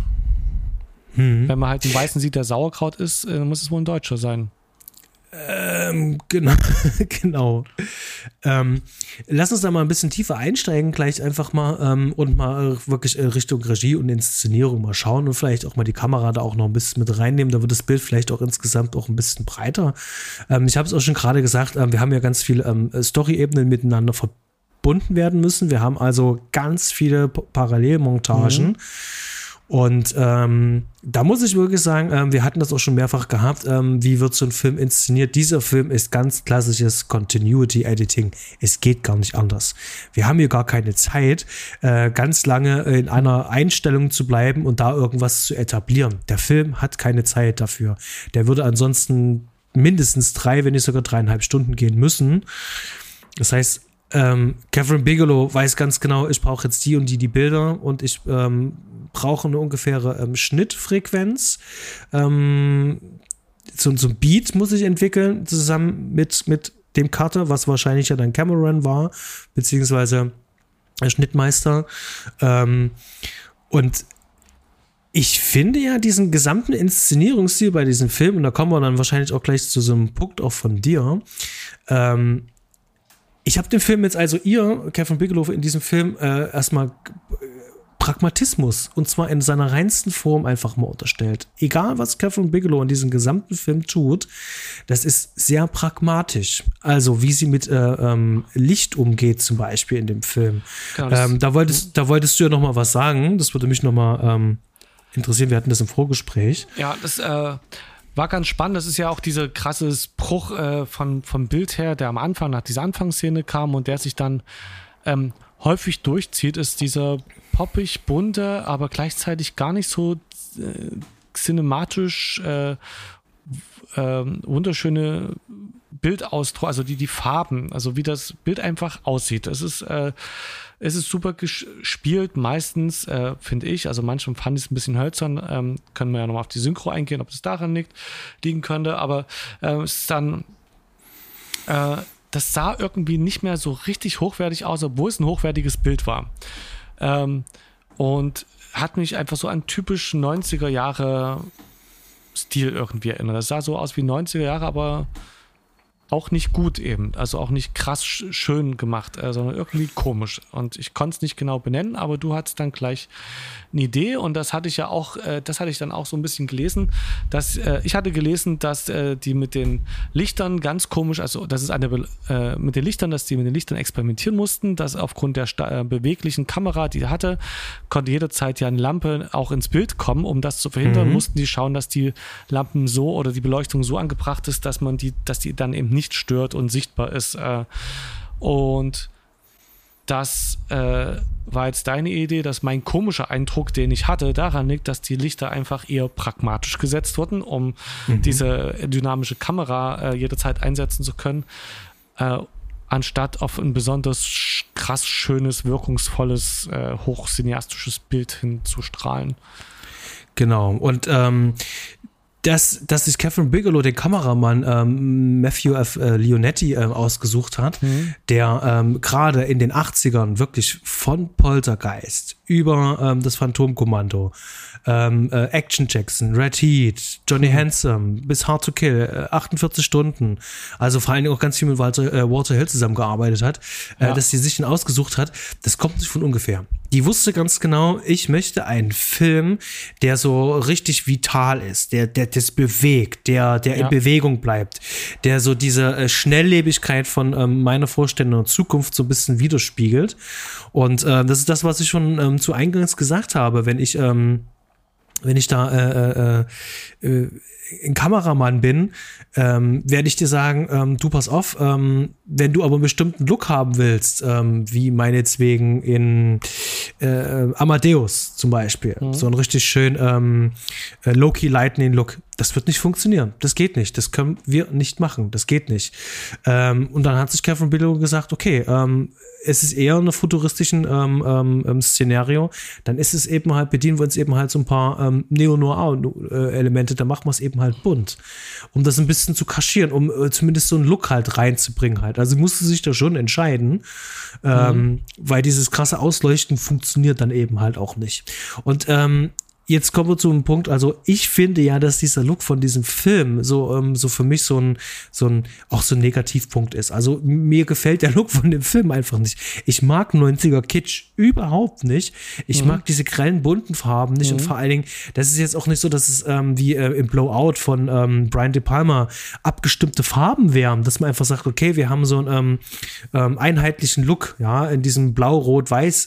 Ähm, hier ist alles bunt. Es geht so ins, ins Neon Neon, Neonpink, Neonblau. Ich habe mich irgendwie ähm, an die, äh, an die Val Kimmer und George Clooney Batman-Filme erinnert gefühlt. Und selbst die finde ich aber noch ein bisschen ähm, einheitlicher im Look. Und schauen wir uns mal bei Filmgrab einfach mal die Bilder auch an. Ähm, Kalts Blau, Neon und äh, dann haben wir so Außenszenen, das schwankt immer alles so ein bisschen. Das ist alles auch ja. sehr unterkühlt und trotzdem durchmischt mit ganz vielen Farben.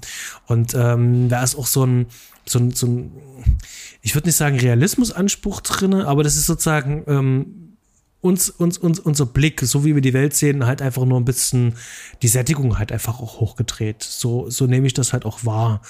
Ähm, Nichtsdestotrotz, das hat mich beim Schauen nie rausgebracht. Im Gegenteil, die Kamera nimmt mich ja doch wieder mit.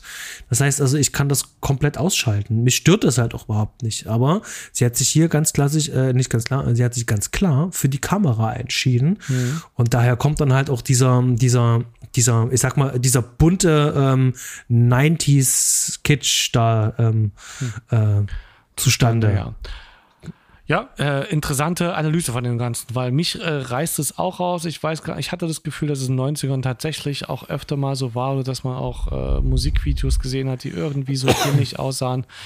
Und es immer eine Sache war, die mir zu, ja, einfach nicht schön genug. Äh, also auch bei anderen Filmen, wo es so ähnlich äh, wirkt, einfach nicht, irgendwie nicht richtig schön genug aussieht. Ähm, mhm. Ja, und das ähm, reißt mich natürlich auch mal ein bisschen raus. Das ist einer der Kritikpunkte an dem Film. Genau. Was, was, ähm, ähm, dass du sagst, es ist für uns, ähm, ähm, vielleicht ist es auch das Synchro geschuldet, sagtest du, und zwar ähm, ging es ähm, hölzernes Schauspiel. Genau, ich hatte gerade am Anfang des Films, es geht also, ich habe also mit dem Look und auch mit dem Schauspiel, was ich als hölzer empfunden habe, ich am Ende nicht mehr gesehen. Das am Anfang äh, mit auch diesem Cut schon von ähm, von dieser, die, den Cut, den wir jetzt so oft hatten, von der Anfangsszene hin zu dem, wo äh, Ralph Fiennes, also der Ex-Cop, sich mit dem Nerd unterhält und auf einmal alles ruhig wird, hatte ich auch das Gefühl, dass irgendwie, ich, irgendwie hat das alles auf mich erstmal plump gewirkt nach diesem Dynamischen. Da wird dann die Technik erklärt und ich habe das Gefühl, äh, es, es, dass es nicht so fluffig ist, sondern dass äh, also es muss natürlich sein, dass einem erklärt wird, was hier passiert und dass man in die äh, halt eingewiesen wird, aber mit diesem ganzen Bruch, weil das so auf einmal kam, ich so, ja, ja, jetzt kommt der Punkt, wo mir erklärt, was da eigentlich technisch passiert ist. Dann fand ich das Schauspiel von dem Nerd irgendwie es war, fand ich, also der fand ich irgendwie erstmal sehr fernsehhaft und nicht ähm, Hollywood-Filmqualität. Und ich fand auch Angela Bassett, erstmal, die eine wahnsinnige Ausstrahlung hat, äh, dass die relativ wenig Mimik zeigt. Und das mich am Anfang auch irgendwie erstmal so ein bisschen.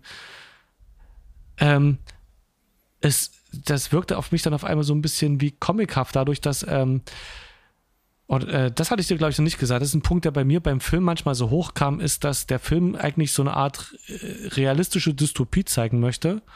Mhm. Und ähm, also so nach dem Motto, es könnte so sein. Ähm, und dann gleichzeitig aber durch die enorme Action, durch die enorme Dynamik und äh, und dann auch Angela Bassett, die irgendwie, irgendwie comichaft fand ich äh, am Anfang so ein bisschen so wie einfach so Stereotyper Bodycut, aber eben weiblich. Und dann, äh, das hat auf mich, hat mich wieder in eher so eine sehr stilisierte Form zurückgeworfen. Das hat mich, äh, hat für mich kein einheitliches Bild erzeugt. Einerseits äh, habe ich das Gefühl, ihr möchte eben, sollen die Rassenunruhen kritisiert werden und ähm, Polizeistaat und Snuff-Film, also ganz viel Kritik eigentlich an ganz verschiedenen kulturellen äh, und Phänomenen und äh, dann aber doch irgendwie ein Actionfilm, wo doch auf Stereotype und auf bestimmte Sachen ähm, das Ganze reduziert wird. Ich habe da eine steile These. Ja. Und zwar, wir haben hier äh, mit einem Film zu tun, der sehr viel Drehbuch hat, der ganz viel Inhalt hat. Wir ja. haben es ähm, ähm, mit ganz vielen Sets zu tun. Wir haben es mit ganz viel Effekten zu tun. Wir haben also wirklich ganz viel, was wir ähm, erzählen müssen. Und wir haben ein begrenztes Budget. 40 Millionen Dollar ja. sind vielleicht damals jetzt nicht wenig gewesen, aber für so ein Mammutprojekt, wenn man sich Immer bedenkt, dass Terminator 2 ähm, äh, äh, damals äh, doppelt so viel gekostet hat, ja, und so noch ein bisschen mehr. Hm. Ganz genau. Ähm, dann hat man schon mal so grob eine Hausnummer und hier ist ja noch gleich, noch fallen noch ein bisschen mehr, ist hier von allem so ein bisschen mehr. Du hast aber jetzt noch weniger Budget. Ähm, dass ich sage, ähm, Catherine Bigelow hat sich darauf konzentriert, kriegen wir alles so in den Kasten. Ich bin bei all meinen Entscheidungen pragmatisch, dass wir es in bestimmten Zeit im Budget bleiben. Ich weiß, wie ich die ähm, Schauspieler choreografieren und stagen will. Das weiß ich. Wir haben hier einen hervorragenden Cast. Die Schauspieler wissen, was zu tun ist. Wir sprechen mhm. über die Rollen, aber ich lasse dir die Szene nicht 20.000 Mal wiederholen, bis ich denke, dass es soweit perfekt ist, sondern wenn es funktioniert, dann nehmen wir halt auch mal den ersten Take. Das ist meine steile These. Das heißt also, die haben sozusagen, ähm, also es wirkt vor allem für mich auch so, wie, wie bereits gesagt hat, es wirkt so choreografiert und gestaged. Mhm. Aber die Schauspieler, die sind größtenteils frei. Und das kann man wunderbar bei Tom Sizemore, kannst du das sehen. Ich habe den schon viel nuancierter und äh, äh, zurückgenommener gesehen. Und hier ist der frei. Und der ist so, so drüber. Der, der ist immer so, so dieses, dieses Kratzen am Overacten. Mhm. Ähm, was übrigens ähm, ja. nicht sehr förderlich dafür ist, äh, dass er dann sozusagen, Achtung, der Spoiler, ähm, dass er dann der große Verräter ist, dass er rausstellt, dass er genau. sozusagen genau. hinter all dem Ganzen steckt halt. Und ähm, du witterst das halt. Ich hake kurz ein, für die, die den Film nicht gesehen haben und trotzdem hören, er ist der Best Buddy von, vom Ex-Cop und ist immer schockiert und hilft ihm es allem dabei und auf einmal ist er der hinterhältige Freund. Und jetzt du weiter? Genau. Das, was ich vorhin schon gesagt habe, äh, dass ähm, Catherine Bigelow da eben halt auch Pragmatismus anwenden musste, ähm, mhm. um diese ganze Produktion überhaupt auch stemmen zu können. Und ähm, wenn, wenn es jetzt darum geht, jetzt gerade so nach 25 Jahren, ähm, du findest nicht sehr viele Interviews ähm, ähm, mhm. von ihr zu diesem Film. Und das wird wahrscheinlich auch einen Grund haben, weil sie wahrscheinlich nicht so sehr zufrieden ist mit dem, was dann am Ende bei rausgekommen ist. Es ist meine steile These dazu. Mhm. Vielleicht kriegt man sie in fünf, vier, fünf Jahren nochmal dazu, nochmal was zu sagen, weil da steckt ja ganz viel Gutes drin. Und das, das ist ja das, was wir ja halt auch sehen. Wir bewerten ja äh, einen Film jetzt nicht nur einfach ähm, äh, ähm, äh, nur aus sich selbst halt heraus, sondern vielleicht, was er auch sein möchte. Zumindest geht es mir halt auch einfach so. Ich sehe die ganzen Themen ja halt auch da drinnen. Und ich sehe ja halt auch schon, ja. ähm, was da alles angedacht ist. Ähm, es muss ja auch einen Grund geben, warum sich Leute gerne diese ganzen äh, Trash-Perlen aus den 80ern auch anschauen, weil die da auch ganz viel sehen wollen da drinnen. Ne? Ja, und es ähm, ist, ist äh, genau, da hat man in den Pragmatismus, muss billig sein, also muss irgendwo gespart werden, aber trotzdem äh, können die Gedanken, in dem, die in einem Film stecken, ja trotzdem gut sein. Und die Ausführung kann ja dann trotzdem gemessen am Budget äh, gut sein und es kann ja trotzdem spannend sein. Ja. Ähm, und. Jetzt vielleicht noch ganz, ganz kurz noch, ähm, um das mal ähm, positiv auch zum, Ab äh, zum Abschluss zu bringen, gerade diesen Punkt halt. Ähm, die, ähm, Catherine Bigelow ist ja eine der wenigen Action-Regisseurinnen, die wir so haben. Und ähm, dieses ähm, Maß an ähm, ähm, äh, Verständnis halt, vor allem Technikverständnis, also die Entwicklung der Kamera hat sie ja mit ähm, äh, äh begleitet. Mhm. Das, das ist schon, schon, schon beeindruckend. Also, es kann ja halt keiner so schnell nachmachen, was sie da halt tut. Und ich finde, ähm, man sieht hier wirklich ganz viel, was da drin ist. Und ich hätte denen wirklich echt ein bisschen mehr Zeit, beziehungsweise ein bisschen mehr Geld für das Projekt gewünscht. Ähm, weil das, das wäre dann wirklich noch mal so, ähm, so Blade Runner-Niveau. Ja, der, er hätte besser sein können. Jetzt sind wir schon fast beim Fazit äh, gekommen, äh, angekommen. Ich wollte auch so richtig, eine, ich wollte auch Richtung okay. Fazit auch langsam. Dann können wir also ähm, Zwischenfazit können, wäre das schon, dass da viel Potenzial drin steckt, dass der Film auch nie langweilig ist. Ja. Er stößt ganz viele Themen an, äh, über die es sich lohnt nachzudenken. Ja.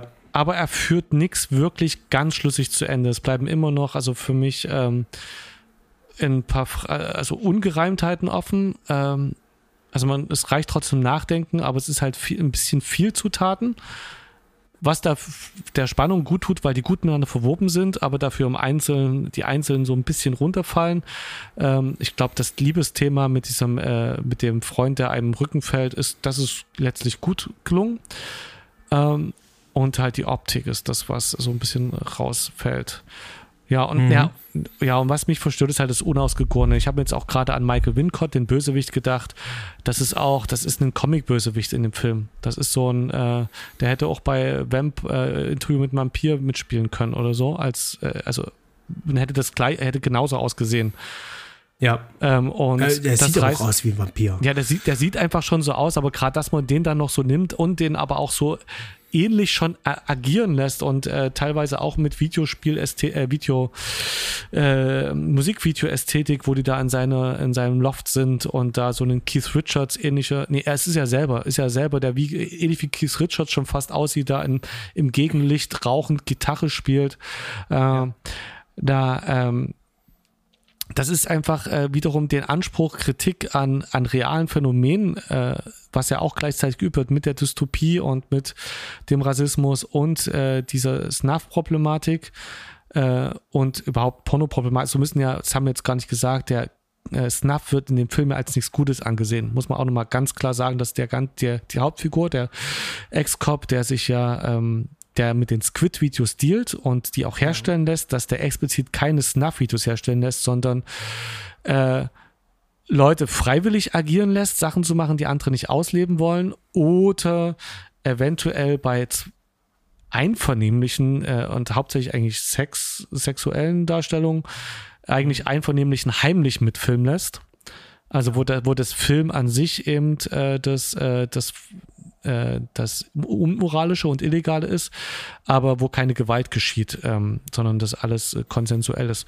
Äh, ja, äh, und aber die Problematik, die der anschneidet, die wirkt, wie gesagt, diese krass Action, krass spannungshaftige und dann noch teilweise comichafte oder wie du sagtest, Stereotype, das passt nicht zusammen und das poppige Bild. Also irgendwie ist es so ein, da steckt so viel drin an Potenzial und äh, letztendlich kommt ein sehr spannender Film raus, der aber die ernsten Themen dann doch bloß anschneidet oder benutzt, um äh, spannend zu sein. Da haben wir eine schöne Überleitung ähm, Richtung Ende. Ähm, mhm. Und zwar, ähm, der letzte große Punkt bei uns ist, ähm, ist aufgeschrieben, so ein bisschen so Nachwirkung, die äh, zeitgenössische Kritik und das Erbe von diesem Film. Mhm. Erbe in ganz großem An, äh, ähm, an, an, Anführungszeichen. Ähm, der Film ist ja untergegangen. Ja. Der ist auch gefloppt. Und man hat nicht so wirklich gesprochen und ähm, du findest ähm, verschiedenste Arten von Kritiken. Also der kommt jetzt nicht so schlecht weg, auch heutzutage noch. Mhm. Ähm, der hat sehr viele Freunde und Fans. Ähm, aber es sind halt noch ganz viele Stimmen auch laut geworden, auch damals seiner Zeit. Ich habe ein bisschen auf ähm, IMDb nachgeschaut, die dem Film ähm, ähm, Misogynie äh, äh, vorwerfen. Mhm. Und das ist jetzt natürlich so, ähm, der Film ist von einer ähm, ähm, äh, Frau inszeniert, geschrieben von Cameron, der bekannt ist für äh, starke äh, Frauenrollen. Mhm. Und dann haben wir natürlich dann auch noch vor allen Dingen auch ähm, äh, äh einen schön äh, durchmischten Cast. Ähm, wir, wir haben Angela Bassett als äh, ähm, äh, schwarze Frau in dem Film, ähm, die auch äh, kurz zuvor ja äh, Tina Turner äh, gespielt hat und dann Oscar auch bekommen hat für. Mhm. Ähm, siehst du in dem Film Misogynie? Ja. Aber der, also, der erste ein, wohlwollende Eindruck ist natürlich, dass wir zwei ähm, Frauen haben, die die Handlung vorantreiben, also Angela Bassett und die Faith und die auch nicht nur gut sind, sondern auch böse, also die femme fatale, die sich am Ende ja auch als wirklich eher bösartig entpuppt, also dass da nicht äh, ein plattes, komplett plattes Frauenbild äh, von den zwei Hauptdarstellern wiedergegeben wird und halt die gute Hauptdarstellerin ist halt nicht die nette Hausfrau oder was auch immer von, vom Frauenbild erwartet wird, sondern halt in Bodyguard, also komplett gegen das Frauenklischee besetzt und wirkt auch nur männlich durch ihr, also äh, und burschikos würde ich fast sagen, durch ihr, also das, ihre Handlungsweisen. Mhm. Aber Angela Bassett ist letztlich auch die einzige Frau, die in diesem Film nicht benutzt wird von ent, äh, einerseits den handelnden Männern in dem Film, als Opfer, als Prostituierte, äh, die, ähm, also ja, also nehmen wir einmal die Prostituierte, die fliehen kann. Die ist am Anfang Prostituierte, die sich äh, da verkauft und heimlich filmt bei den Rappern. Äh, das einzige, ja. einzige Leistung ist wegzurennen und danach wird sie, äh, ist sie Opfer und kann sich da auch nicht wehren. Also sie, sie ist für den Film auch nur ein ein Mittel voranzukommen, Spannung zu erzeugen oder eine krasse Szene, die uns an unsere Grenzen bringt, zu zeigen. Es werden viele nackte Frauen gezeigt. Juliette Lewis ist äh, mindestens einmal halbnackt ähm, und ist auch nur, ähm, also die meiste Zeit des Films Objekt der Begierde von den Gegenspielern. Mhm. Ähm, eigentlich ist es äh, ist da offensichtlich frauenfeindliche Tendenzen äh, in dem Film zu sehen. Die Frage ist jetzt, ist es ein Film, der das zelebriert oder einer, der uns das einfach nur zeigt? Und ich würde gerne noch was hinzufügen. Wie sehen denn die Männer in dem Film aus? Denn die Männer in dem Film, die stehen da gibt es keinen, der positiv ist. Es gibt keinen wirklich guten. Die sind ja. entweder in kriminelle Machenschaften drinne, eigentlich alle durch die Bank weg. Die Polizisten sind böse. Jeder von den Männern ist dort mindestens ein Arschloch oder so böse, dass es gar nicht geht. Wenn du das als Gegengewicht hast, also wenn sozusagen alle Figuren in diesem Film per se schlecht eigentlich bekommen. scheiße sind, also schlecht sind eigentlich, ja. sehe ich, sehe ich die Misogynie hier eigentlich ganz anders. Sondern die, ähm, das, wir haben natürlich ähm, ähm, ähm Drehbuchstrukturen, das ist klar, wir müssen die Story vorantreiben. Ähm, wenn du jetzt äh, diese Welt umkehrst, sagst, okay, ähm, die Frauenrollen werden von Männern gespielt und umgekehrt halt, wäre vielleicht interessant gewesen, aber auch da würde sich dann wieder auch äh, ähm, äh, Sachen von Misogynie ja dann auch wieder finden. Also egal wie, finde ich dann zumindest das so zu machen, dass einfach alles grundnegativ ist und das Einzige, was wirklich richtig positiv ist, also die richtig einzige positive Rolle in dem gesamten Film, ist eben halt Angela Bassett. Als Bodyguard, ähm, genau, ja. Und, und als das, auch Mutter und äh, äh, alleinerziehende Verliebte, Mutter. Als alleinerziehende Mutter, die äh, unglücklich verliebt ist. Genau, und ich finde, ja. und ich, ich, ich, bis zum Happy End. Bis, halt. bis zum Happy End. Noch ein Spoiler. Ähm, und ich finde, ich finde genau das eben halt auch, wenn du sagst, okay, ähm, nee, die Männer, die sind halt scheiße und die sind halt richtig kacke, die sind richtig scheiße. Selbst unser Held, ja, ähm, der ja auch in dem Film selber als Weichei ja auch bezeichnet wird, oder Loser, glaube ich, war es, Loser. Mhm. Ähm, das, ähm, ich finde es aus äh, dem Gesichtspunkt heraus betrachtet, ähm, äh, finde ich es nicht so krass halt. Also es gibt äh, ähm, richtig schlimme misogyne Filme, aber der gehört nicht dazu. Ja. Also wir, wir reden hier nicht von Dirty Harry oder so. Ja, wir haben auch Ghostbusters gesehen und der ist vielleicht sogar auf seine Art miso misogyner, was äh, in dem Film wird aber explizit viel Frauenfeindlichkeit gezeigt. Das meine ich ja gerade, es ist halt unklar. Mhm. Zeigt er einfach die Frauenfeindlichkeit, wo wir auch sagen können, ja, so wird, ist es in unserer Welt ja auch tatsächlich und nicht nur in der dystopischen Welt von Strange Days. Ja. Und es erscheint uns auch real, weil ähm, auch wenn es Frauen gibt, die Gewalt gegen Männer verüben, ähm, alles, was wir wissen, also was unserem äh, Verstand, unser, unser Verständnis von der Welt äh, äh, möglich ist. Also ist halt, dass meistens Männer genau sowas, also wenn Gewalttaten äh, in der Dimension passieren, dann sind es eher Männer, die Frauen das antun. Und es mhm. würde mich auch nicht wundern, wenn es mehr weibliche Prostituierte gibt als männliche Prostituierte. Also es ist einfach, es betrifft einfach, also es, es misst sich irgendwie in der Realität. Und wie du schon schön sagst, es wären alle, also es wären nicht die Männer als die ganz chlorreichen, äh, gelackten Helden dargestellt, sondern auch die sind alle irgendwie Loser-Opfer, ähm, Getriebene oder durch und durch böse. Mhm. Ähm, deswegen. Also die, ja. Mhm. Ich würde nicht sagen, dass der Film misogyne, ähm, äh, eine misogyne Intention hat. Ge ge genau, und, und, und vor allen Dingen die, die Personen haben ja auch äh, unterschiedliche Motivationen. Äh, anders jetzt zum Beispiel als, ähm, wie besprochen schon bei Ghostbusters, wo es teilweise gar keine gibt. Die sind einfach nur dafür da, um tatsächlich im Film die Drecksarbeit zu erledigen. Und hier ähm, wird genau. ihnen mehr zugetraut und äh, ja. hier darf dann eben halt auch ähm, ähm die junge äh, Frau halt einfach mal äh, Rockstar sein und Rockröhre sein. Ähm, oder die Frau darf eben halt ähm, in der äh, äh Personenschutzbegleitung ähm, halt mit sein und all so eine Sachen. Also dem wird schon viel mehr äh, äh, an der Hand gegeben, viel mehr zugetraut. Äh, die dürfen vor allen Dingen auch, auch darauf reagieren, was da passiert, ähm, wo das bei Ghostbusters ja nicht der Fall ist. Sondern wird das ja mehr oder weniger geschluckt, geduldet mhm. oder gar nicht kommentiert. Und das passiert hier aber eben halt auch.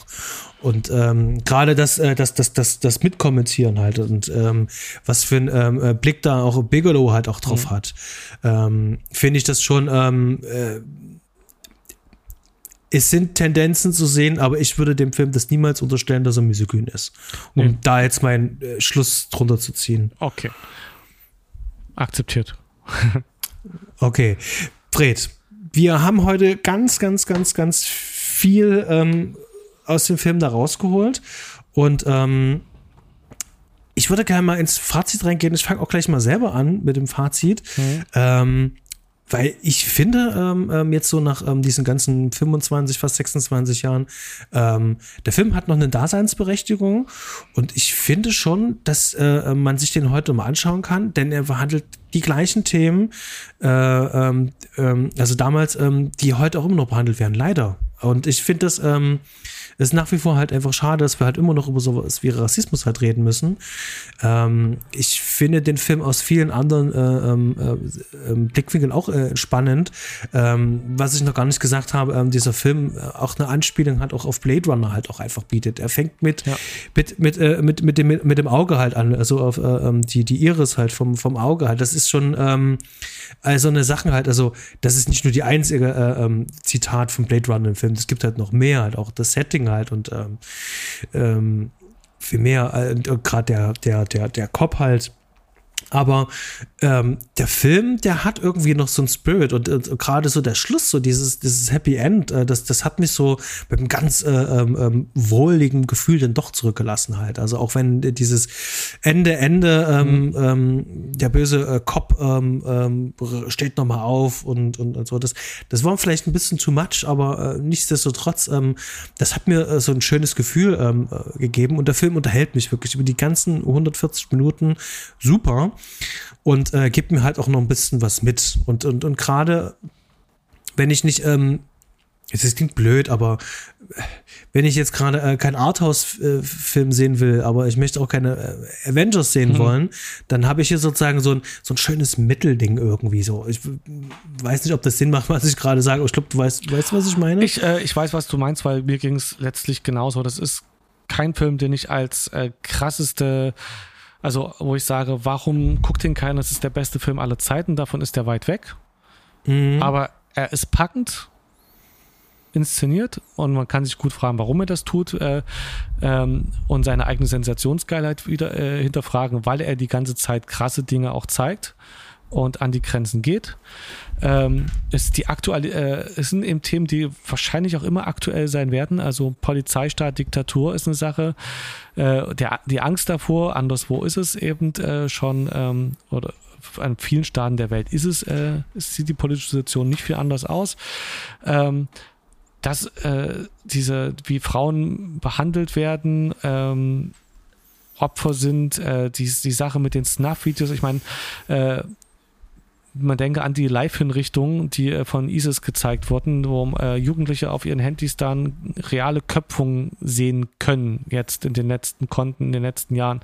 Will nicht wissen, was alles bei, äh, was da alles im Netz kursiert und ähm, sehr leicht zugänglich ist, wo man früher vielleicht noch reich sein musste und Leute kennen musste, die Leute kannten, um vielleicht an äh, die finstersten Abbildungen und Filme zu kommen, wo man jetzt einfach ähm, nur im Netz vielleicht ein bisschen wühlen muss.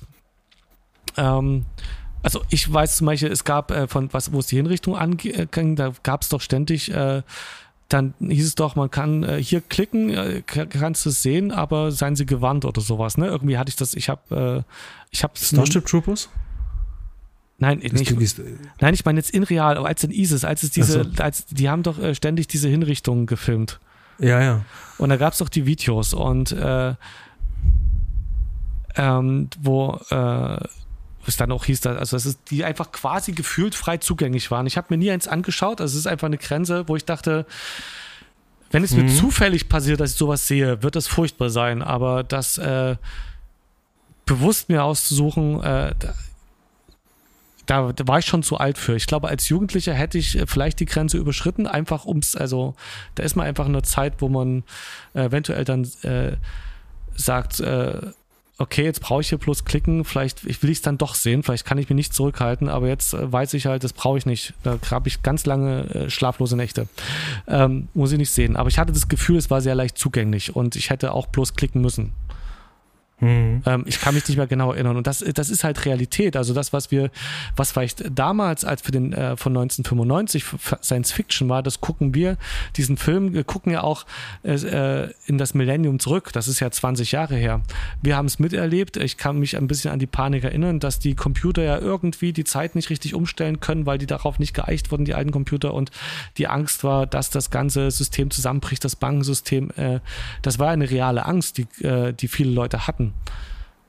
Äh, mit dem spielt der Film und wir schauen das aber, wir schauen ja aus der Zukunft zurück auf die Zukunft, die der Film zeigt. Hm.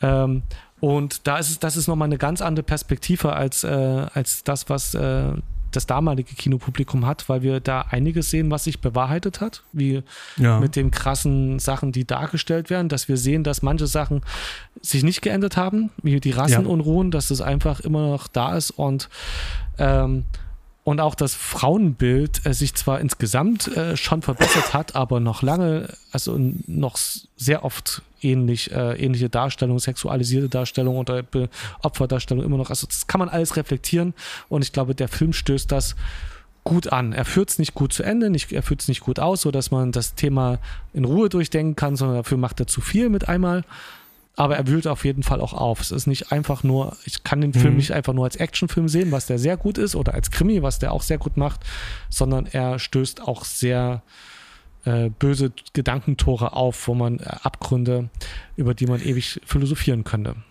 Genau, der macht sehr viele Angebote da beim ja. Zuschauer. Und ähm, das, das ist tatsächlich einer von, von den Punkten, wo ich wirklich sagen muss, äh, das finde ich halt auch gut und das, ähm, das zeichnet ihm halt auch aus, weil das können eben halt auch heutzutage immer noch nicht viele Filme. Einfach so viele Sachen halt auch einfach mal anzustoßen, dass man halt auch hinterher sagt, ja. okay, lass uns da mal drüber reden. Das ist jetzt spannend oder dass das, ähm, deswegen finde ich zum Beispiel auch ähm, das clever zu sagen, das mit einer Liebesgeschichte zu verbinden, dass ich trotzdem als Zuschauer wenigstens ein bisschen was mitnehme, dass es nicht nur in so ein äh, zynisch-dystopisches Loch da reingeworfen geworfen werde ja. und äh, hinterher elend rausgehe, sondern im besten Fall belohnt werde fürs Zuschauen und trotzdem was mitnehme. Und das ist, glaube ich, ähm, so, ein, so, ein, so ein schmaler ähm, ja, Spacke, also ein schmaler Schritt, also gerade den du da gehen musst. Das ist echt schwierig. Also gerade weil er so ernste Themen anspricht, ist, ist das Ende echt schwierig. Das ist irgendwie ist es wichtig, damit man nach den vielen ernsten Themen gut aus dem Film rauskommt und äh, mhm. sich nicht von der nächsten Brücke stürzt so ein bisschen. ähm, ja gleichzeitig ist es halt arg zurechtgebogen. Also an dem Punkt ist er eben so klassisch Thriller oder Krimi ähm, und eben nicht Arthouse oder und nicht Gesellschaftsporträt oder Kritikfilm, sondern die Bösen werden äh, gefasst, schlagartig fallen alle Unru äh, sind alle Unruhen gefühlt zu Ende und es wird Millennium gefeiert und äh, die unglückliche Liebe wird zu einer glücklichen Liebe. Also so ein das ist ein Ende, was gleichzeitig irgendwie nötig ist, damit man sich gut fühlen kann und gleichzeitig aber dann auch spätestens ähm, die ernsthaftig, also die, die ernsthaften Themen äh, dann eben abschließt und sagt, so hier und dann denkt man Ruhe weiter, vielleicht nicht gleich. Also ist erstmal, ihr müsst nicht drüber nachdenken. Hm. Äh, sagen wir mal so, ähm, für Leute, die ähm, äh, real ähm, Erfahrungen machen mussten mit äh, Rassismus, ähm, mit äh, Polizeigewalt, im schlimmsten Fall noch beides noch zusammen, für die ist das Ende halt, äh, äh, der ganze Film wahrscheinlich sowieso unbefriedigend. Ja. Ähm, zum einen, in den meisten Fällen kommen die Polizisten davon. Ich meine, jetzt, ähm, was jetzt mit George Floyd ist, ist jetzt nur was anderes. Es ist endlich auch mal ein klares Zeichen. Aber wie lange hat es gedauert, um da überhaupt erst hinzukommen? Ähm, davor sind immer noch viele Leute davon gekommen und ich möchte ja. auch nicht wissen, was äh, anderswo auf der Welt auch noch passiert. Ähm, Rassismus ist ja nicht nur ein Thema, äh, was äh, Schwarze betrifft, sondern Rassismus ist überall. In, in, allen unseren Gesellschaftsformen gibt es Rassismus in seinen ähm, übelsten Auswüchsen und Formen. Und ähm, das wird uns, solange ähm, wir uns da nicht selber ausrotten, wird es das eben halt noch geben. Und das ähm, wird immer Thema sein. Und ähm, der Film kann das natürlich niemals äh, zufriedenstellend machen halt. Aber nee. wie wir es schon gesagt haben, und ich glaube, da können wir jetzt den Punkt machen, einfach sagen, er hat es wenigstens, er hat es wenigstens angesprochen, er hat nochmal darauf hingewiesen. Und er hat nicht nur äh, das ganz kurz angesprochen, sondern hat es auch im gesamten Film thematisiert, dass du es mit nach Hause nimmst. Und das ist dem Film ja auch hoch anzurechnen. Ja, damit schließen wir einfach. Das finde ich gut so. So lassen wir das. Find, genau, finde ich auch. Fred, es war ein sehr intensives und vor allen Dingen sehr schönes Gespräch, wie immer. Ja, ja so sieht's aus. Das hat mich sehr gefreut und ich bin auch sehr gespannt ähm, auf äh, den nächsten Film, den wir besprechen werden. Der ist noch gar nicht klar. Da werden wir uns mal in ähm, Ruhe noch zusammensetzen, genau. Wir werden uns mal zusammensetzen und ähm, bis dahin würde ich sagen, ihr lieben Zuhörer, äh, wenn es euch gefallen hat, tut uns bitte einen Gefallen geht zu iTunes und gebt uns dort bitte eine Bewertung. Ähm, es ist ähm, geradezu traurig. Ähm, wir kriegen tatsächlich gutes äh, Feedback, kriegen wir ähm, per Mails, ähm, auch ähm, Social Media, da kommt äh, wirklich irgendwas, aber keine Bewertung. Bewertungen helfen uns natürlich dann wieder auch im Ranking auch nach oben zu kommen, damit auch andere Leute das halt auch hören können, denn unser Content ist komplett kostenlos und da gibt's, wird es auch niemals irgendeine äh, eine, eine Zahlgrenze geben, das ist immer kostenlos. Und ähm, so ein kleines Danke ähm, nehmen wir gerne entgegen, indem ihr uns einfach eine Bewertung schreibt, ein paar hm. Sterne da lasst. Habt ihr Wünsche? Apple Podcast übrigens heißt es jetzt, ne? Es ist nicht ja bei iTunes. Stimmt, äh, Apple ja, Podcast. Ähm, auch gerne auch bei anderen Plattformen äh, könnt ihr uns noch bewerten. Ähm, habt ihr noch irgendwelche Wünsche, Filme, die wir vielleicht uns mal anschauen sollten? Ähm, möchtet ihr selber mal in die Sendung kommen? Dann sagt einfach Bescheid. Ihr findet uns auf ähm, den üblichen ähm, Social Media Kanälen. Wir hauen es euch in die Shownotes runter. Und wir freuen uns auf die nächste Folge. Und ich freue mich auf das nächste Gespräch mit dir, Fred. Ebenso. Dann äh, einen schönen Abend an alle. Oder Tag jo. oder Morgen oder Mittag oder Nacht, was auch immer ihr gerade macht. Bis dann. Ciao. Ciao.